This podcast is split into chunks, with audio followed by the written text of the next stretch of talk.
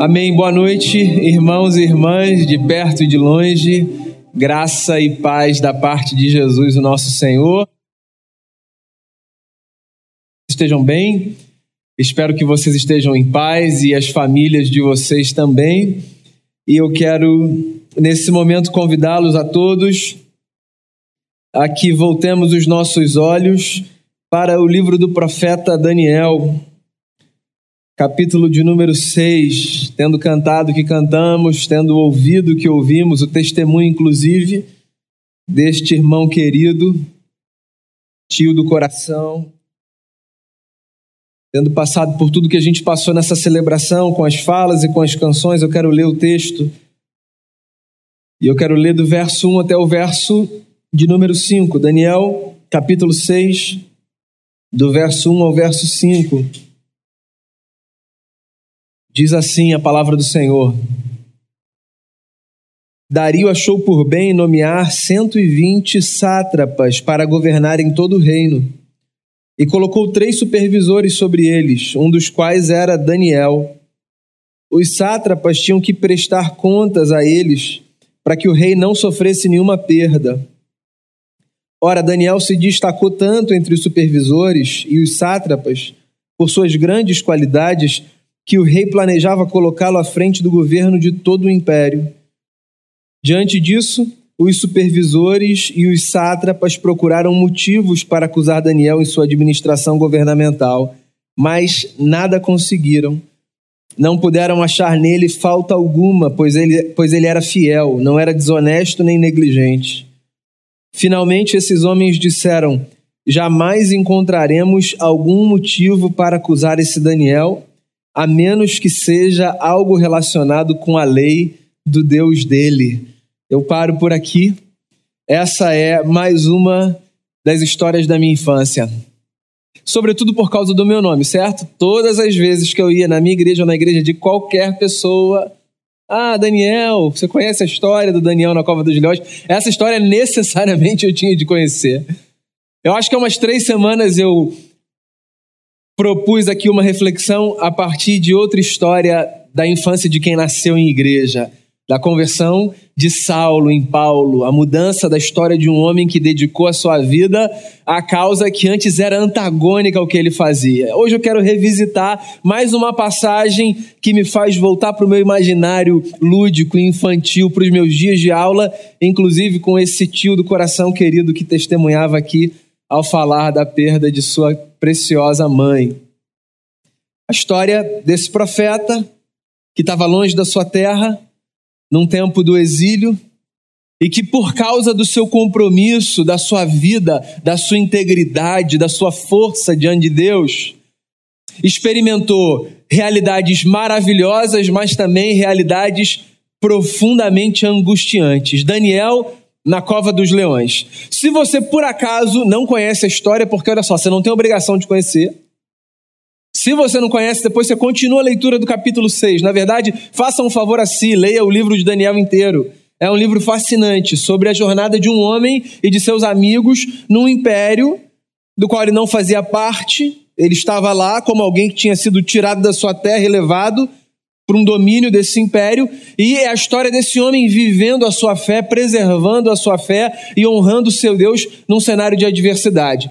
Essa história tem muitos marcos, dentre os quais esse episódio de Daniel na cova dos leões. Está no capítulo 6. Geralmente a gente vai para aquele cenário próprio de Daniel, esse homem sendo lançado aos leões para ser devorado, como uma punição por uma desobediência a um decreto do imperador. Mas eu queria propor aqui a você que está aqui, a você que está aí, uma reflexão, não necessariamente a partir do momento da experiência de Daniel na cova dos leões, mas uma reflexão que começa no cenário que funciona como uma espécie de antessala para essa experiência. Porque talvez você até já tenha ouvido falar da história do Daniel na cova, mas nunca tenha se dado conta da razão que levou o profeta para lá. Afinal de contas, por que Daniel foi parar na cova dos leões? Quem era esse sujeito? E o que foi que ele fez para ser punido de forma tão severa, de maneira exemplar, num império profundamente maligno, pelo menos assim o livro descreve. O começo do capítulo 6 conta que eram dias do rei Dario, que governava o império medo-persa.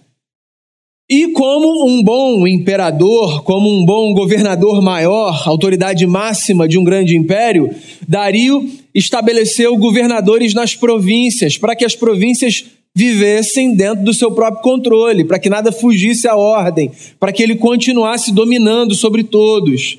Essa é a história dos reinos desde o mundo antigo, certo? Os grandes poderosos dominam colocando sob os seus cuidados gente que se encarregará de manter a ordem, para que nada nem ninguém se levante contra si e interrompa, abrevie os seus dias. Dario tinha feito exatamente isso que os faraós fizeram no Egito e que imperadores de todos os lugares fizeram nos seus tempos e na sua terra. Acima desses governadores, no caso aqui de Dario, o rei escolheu por alocar três homens da sua confiança para que eles fizessem uma supervisão sobre os governadores, de modo que ele se certificasse que nada de fato aconteceria contra si na sua terra. Pegando uma história, obviamente, já pelo meio, porque depois você pode ler os primeiros capítulos, Daniel, esse estrangeiro, esse judeu que estava numa terra que não era sua, que fazia parte de um povo oprimido, exilado, Daniel era um sujeito que se destacava tanto pela sua vida e pela sua conduta que ele foi posto por Dario como um desses três que tinha é, ascendência, inclusive, sobre os governadores do império.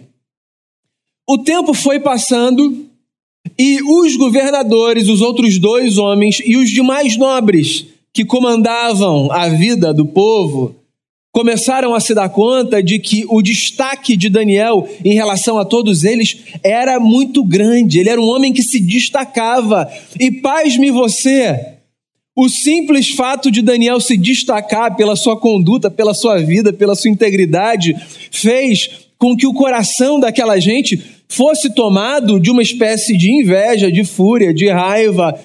Essa é uma coisa curiosa que às vezes a gente experimenta na vida, não sei se você já passou por isso de ver, por exemplo, projetado sobre você ou sobre terceiros que você conhece, uma espécie de frustração, de raiva, de ódio, de indignação, não por algo de errado que a pessoa tenha feito, mas porque aos olhos de outros aquela pessoa se destacava tanto que ela passou a ser um problema. Esse mundo é tão louco que às vezes nós nos deparamos com cenários que são exatamente assim. Pessoas se tornam um problema no meio de um sistema não porque elas fazem alguma coisa de errado, mas porque elas se destacam pela sua integridade, pela sua idoneidade, pelo seu compromisso. E o Daniel se encontrou nesse lugar de ser o sujeito odiado, mal visto, indesejado, não porque ele era o que trazia problemas para as pessoas, mas porque ele, pelas suas virtudes, se destacava. E eu faço uma pausa nesse momento e eu fico pensando aqui no meu lugar e convido você a pensar do seu, no quanto muitas vezes nós nos permitimos mover por forças tão empobrecidas que nos habitam. Como às vezes nós permitimos, por exemplo, que a inveja nos movimente. E ela é muito custosa, ela nos faz muito mal. E olha só, para que todo mundo fique tranquilo, todo mundo conhece esse lugar. Tanto o lugar de ser invejado quanto o lugar de invejar, porque isso é condição humana. Certo? E para para pensar, se não é custoso, e se não é estranho, nós nos percebermos ou percebermos pessoas, na verdade eu acho que é mais fácil sempre a gente perceber o outro do que a gente nesse lugar. Pensa se não é estranho, esquisito, nós nos darmos conta de que uma força como a inveja nos movimenta. É estranho. Às vezes nós somos movimentados pelo ódio. É mais uma força esquisitíssima para nos movimentar. O sujeito acorda de manhã imbuído do desejo de fazer valer o seu senso de justiça, que na verdade por detrás muitas vezes nada mais é do que um desejo de vingança. E ele acorda, o dia está bonito, o sol está brilhando, a família está ali, tem pão na mesa, o camarada tem trabalho, tem amigo. Tem uma televisão que ele pode assistir, tem um filme que ele pode, pode ver para se distrair dos problemas, mas ele está ali comprometido com essa força que na cabeça dele é uma força que ele pode usar para destruir terceiros, mas que muitas vezes ele não se dá conta de que ela é autodestruidora, profundamente autodestruidora. Esse cenário aqui, da ambiência de Daniel, antes da experiência da cova dos leões, é um cenário muito comum de homens que se levantam contra um sujeito porque ele se destaca entre os demais. Aí olha só que coisa bacana. O texto diz pra gente um detalhe assim que eu acho muito interessante. O verso 4 diz assim: Diante disso, diante dessa inconformação com a virtuosidade de Daniel, os supervisores e os sátrapas procuraram motivos para acusar Daniel e sua administração governamental, mas eles não conseguiram absolutamente nada. E olha só que fala poderosa. Não puderam achar nele falta alguma, pois ele era fiel, não era desonesto e nem negligente. Tem umas frases na Bíblia que me capturam, eu fico olhando para elas e eu transformo essas frases numa espécie de, de incentivo para nortear minha jornada. Nós falamos das pessoas e as pessoas falam da gente, certo? Nós conversamos sobre a vida, conversamos sobre a nossa, conversamos sobre a vida alheia.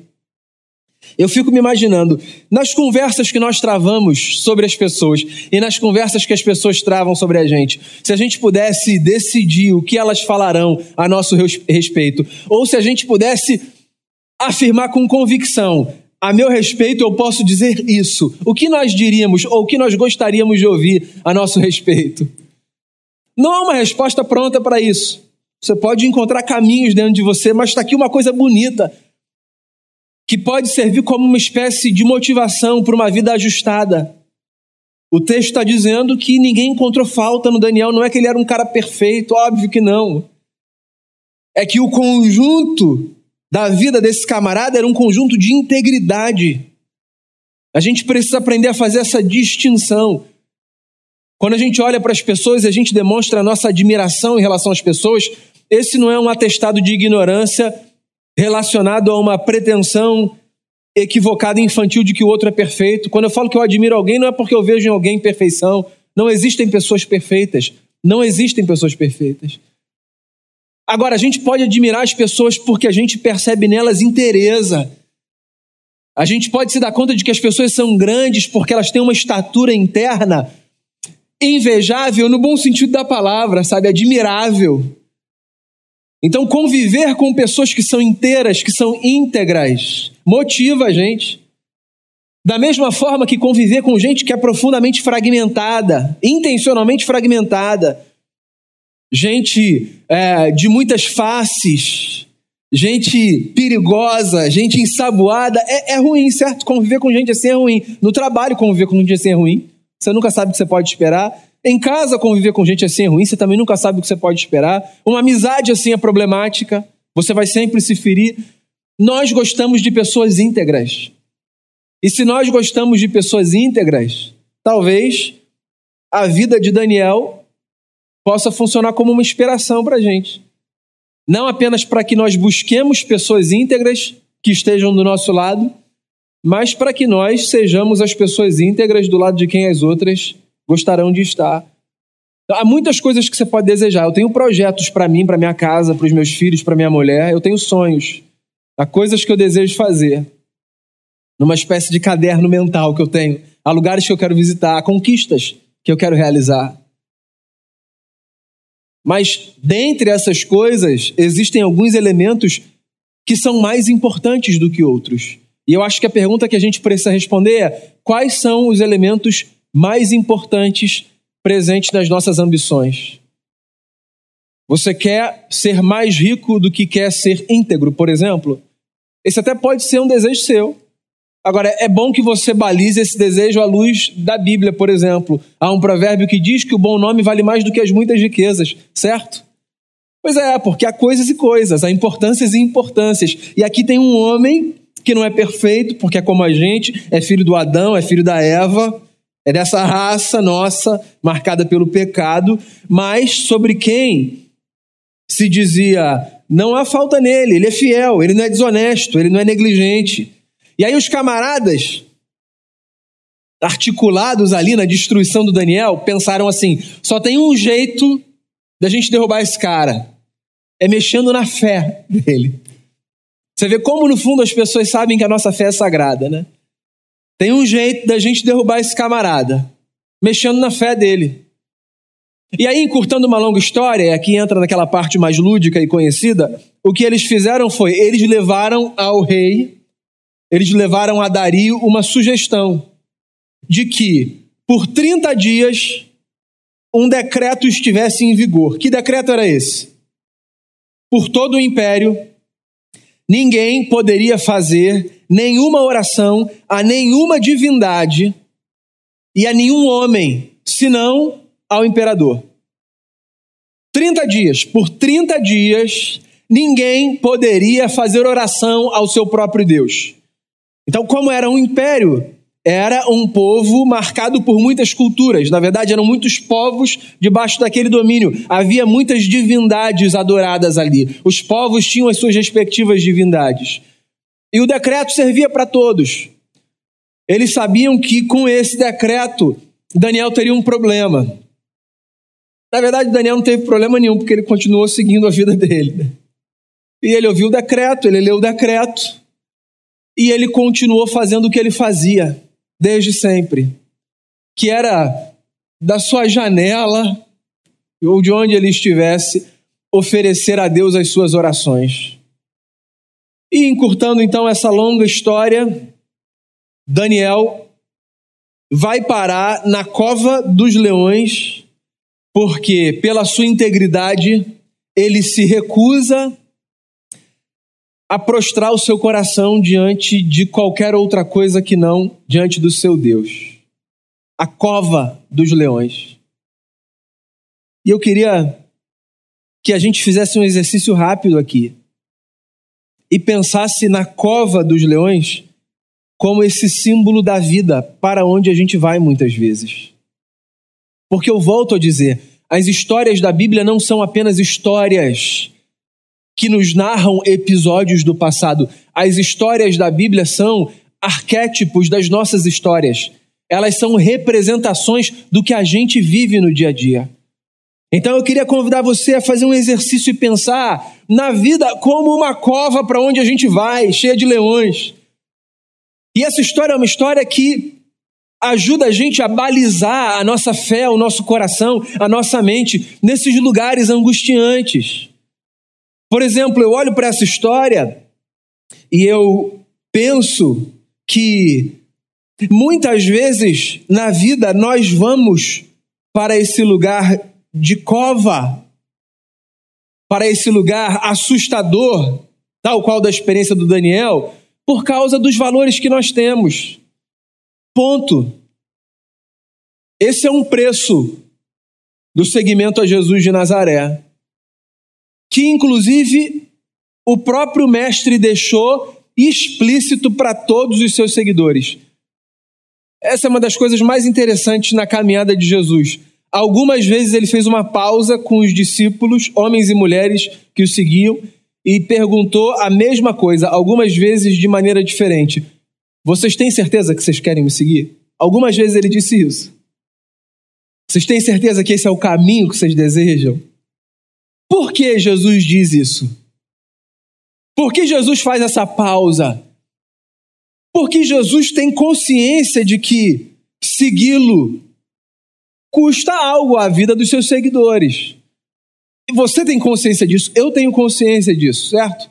Na vida prática, no dia a dia sermos seguidores e seguidoras de Jesus, o que, parêntese, é diferente de sermos frequentadores e frequentadoras de um prédio, de um templo, de uma religião institucional. Não é disso que eu estou falando, porque talvez você pense assim, mas eu frequento a igreja, eu faço parte da instituição e a mim não me custa absolutamente nada. Então depois a gente senta para conversar. Porque essas duas coisas não são realidades sinônimas necessariamente. Você pode ser frequentador do templo e não ter na sua vida essa devoção do seguimento a Jesus. Por quê? A devoção do seguimento a Jesus, ela necessariamente nos colocará em situações nas quais nós enfrentaremos angústias e lutas internas e externas por conta dos valores que nós abraçamos. É o que Jesus disse, por exemplo, quando falou assim: Se alguém quiser me seguir, tome a sua cruz, negue-se a si mesmo todos os dias e siga-me, certo? Eu quero recomendar a você um livro que eu já recomendei diversas vezes aqui, que é um clássico da espiritualidade cristã do século XX, chamado O Preço do Discipulado, ou O Custo do Discipulado, de um teólogo do século passado, alemão, chamado Dietrich Bonhoeffer, O Custo do Discipulado. Eu acho que está publicado assim, na, na tradução mais conhecida. O Bonhoeffer fala exatamente sobre isso, sobre o preço que nós pagamos pelo seguimento a Jesus. Que olha só, quando a gente tem consciência do que significa viver com Jesus, é um preço que vale a pena ser pago. Não um pedágio que a gente paga, não uma tributação, não uma taxa. É a consciência de que qualquer que seja o seu estilo de vida, religioso, não religioso, na profissão, na família, nós estamos sempre pagando preços. A nossa vida é feita não apenas de, mas também de sacrifícios. Nós nos sacrificamos. E a caminhada com Cristo, ela nos coloca nesse lugar. E o Daniel está aqui como uma lembrança. É por isso que há alguns anos, eu não vou saber dizer quantos, eu tenho falado vez ou outra nas minhas reflexões. Eu tenho muito medo, por exemplo, desse, dessa aproximação da igreja evangélica com a experiência de poder na sociedade. Eu tenho muito medo. Eu tenho um desconforto profundo com essa experiência, por exemplo, que faz com que a gente acredite às vezes que o que nós precisamos é estar nos lugares onde as ordens são dadas, onde as conduções são feitas. Tenho muita dificuldade com essa ideia. O livro de Daniel é uma prova disso. Lembra do episódio do Daniel rejeitando o banquete do rei? As iguarias finas do rei? Começo do livro. É um protesto não ao cardápio, mas ao sistema. Porque os sistemas do mundo, nós os conhecemos, eles são amigos e amigas desafiadores a quem quer que deseje viver a partir da ótica e da ética do evangelho. E quando Daniel diz não, o que ele está dizendo não é não a um cardápio, ainda que objetivamente ele tenha feito isso, o que ele está dizendo é: eu não participo de um banquete dessa ordem, eu sou um profeta de um outro Deus. Eu não quero esse tipo de aliança a gente precisa ter muita consciência de que o nosso compromisso com Jesus fará com que nós experimentemos covas na vida. Situações semelhantes à cova dos leões. Essa é uma lição que eu tiro desse texto. E aí, nessas horas, vale a gente se lembrar das palavras do Cristo, que disse assim: Bem-aventurados são vocês os perseguidos por causa da justiça. Bem-aventurados são vocês quando vos perseguirem e mentindo disserem todo mal contra vocês. Assim fizeram com os profetas e com os pais de vocês. Inclusive, Lucas, quando fala desse mesmo texto que eu citei agora, na boca de Mateus, Lucas, quando fala do mesmo texto, diz o inverso. Ele diz assim: ó, ai de vocês quando louvarem vocês o tempo todo. Olha só que coisa interessante. Lucas diz que Jesus lança uma suspeita sobre a espiritualidade que é alvo de louvor o tempo todo do mundo. Porque em algum momento a nossa espiritualidade será um problema para a lógica deste mundo. Segunda lição que eu tiro desse texto, a partir da experiência do Daniel na cova dos leões, é a lição que me faz lembrar que sempre que na vida nós vamos para esse lugar de cova de leão, nós estamos sujeitos a experimentar situações profundamente angustiantes de opressão, de luta. Essa é uma realidade sobre a qual o presbiteriano não fala muito, né? Opressão. O pessoal até acordou quando eu falei opressão. Eu falei, deixa eu ver se estou na igreja certa. Não é uma palavra que a gente usa, né? Batalha, luta e tal. Mas então, a vida, a vida é palco de experiências pacificadoras e palco de experiências opressoras. E você não precisa resgatar aquele, aquele imaginário demônico necessariamente. Basta que você olhe para como algumas vezes na vida você se encontra nesse lugar que parece que o peso do mundo está sobre os seus ombros. Há dias que são pesados. Há lugares que são profundamente pesados. Há encontros que são dificílimos. São situações, por exemplo, nas quais as nossas estratégias parece que vão embora da nossa mente e tudo que a gente se lembra é: eu preciso clamar ao meu Deus para que ele me dê algum alívio aqui, porque o negócio está complicado. Já passou por situação assim? Do ponto de vista assim da estratégia, você sabe, você saberia o que fazer. Do manejo da situação, você já passou por situação mais complexa. Do ponto de vista do cansaço físico, já teve dia mais difícil, mas não é disso que a gente está falando. Eu estou falando daquelas situações em que você olha e parece que há um peso sobre os seus ombros, um peso profundo, para o qual só há uma possibilidade de você encontrar alívio: clamando pelo poder que há no nome de Cristo, o nosso Senhor.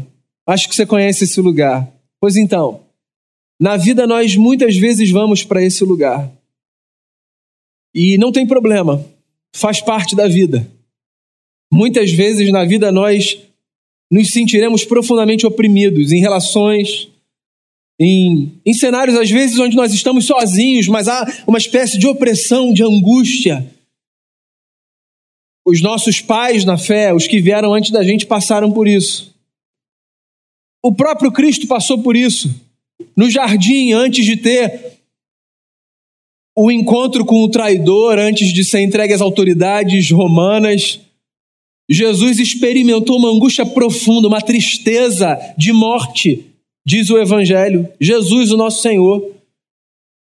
Bem, que outro exemplo eu posso dar melhor senão os dois relatos que a gente encontra da tentação de Jesus?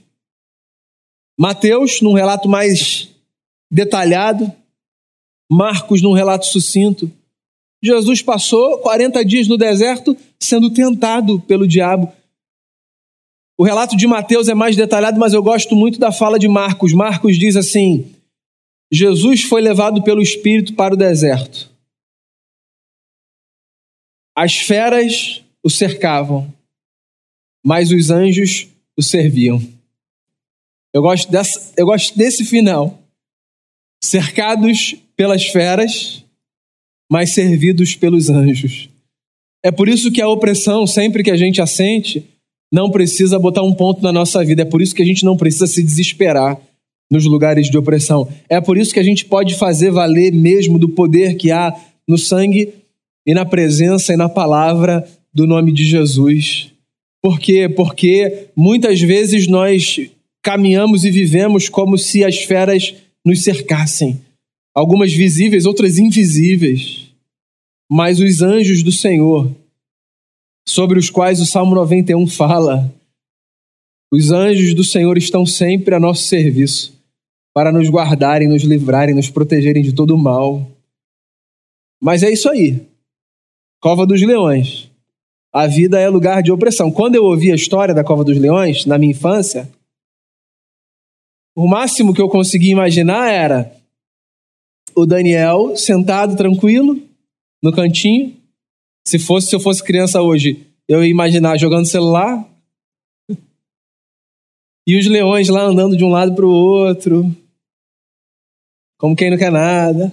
Esse é o imaginário de uma criança. Agora, visualiza a cena com o imaginário adulto. Pensa que é um cinema, você está diante de uma tela de um cinema, de uma mega produção de Hollywood. Resolveram fazer o filme de Daniel. Você acha que vai ser assim a cena da cova?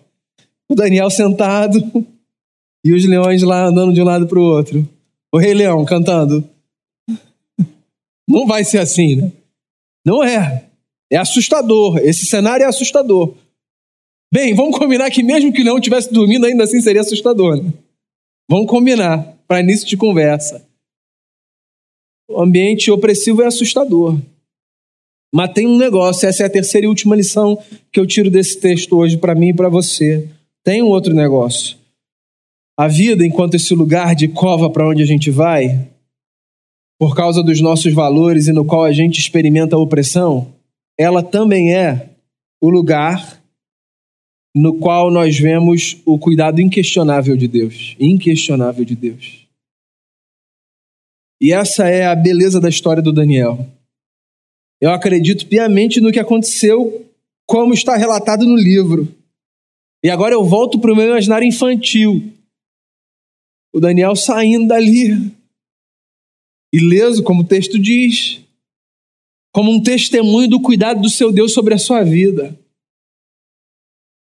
Bem, ileso externamente, né? As marcas internas que a gente carrega nos desertos que a gente atravessa. A gente não vai passar pelos desertos sem nenhuma marca. Inclusive, as marcas constituem a gente, elas contam a nossa história. A questão não é você viver sem marca. Há marcas no seu corpo, certo? De feridas, eu tenho marca aqui, o meu joelho é todo esfolado. As marcas, elas contam as histórias da nossa vida. As da alma também. A questão não é a gente passar sem marca nenhuma, por cova nenhuma. A questão é a gente, na cova, mesmo debaixo de opressão, sabendo que a gente foi para lá por causa do valor que a gente tem, do compromisso que a gente tem com Jesus. A questão é nesse lugar a gente olhar com muita atenção para o que acontece ao nosso redor. Por quê? Porque a gente sempre vai ter a possibilidade de ver o cuidado, o cuidado insistente de Deus, inquestionável de Deus sobre a nossa vida. Deus sempre cuida da gente. Então, se você estiver nessa noite, na sua cova, se a vida hoje te for esse lugar de angústia, de opressão, de sofrimento, se pelos seus valores comprometidos com o Evangelho de Jesus, você hoje sofre, lembre-se do profeta.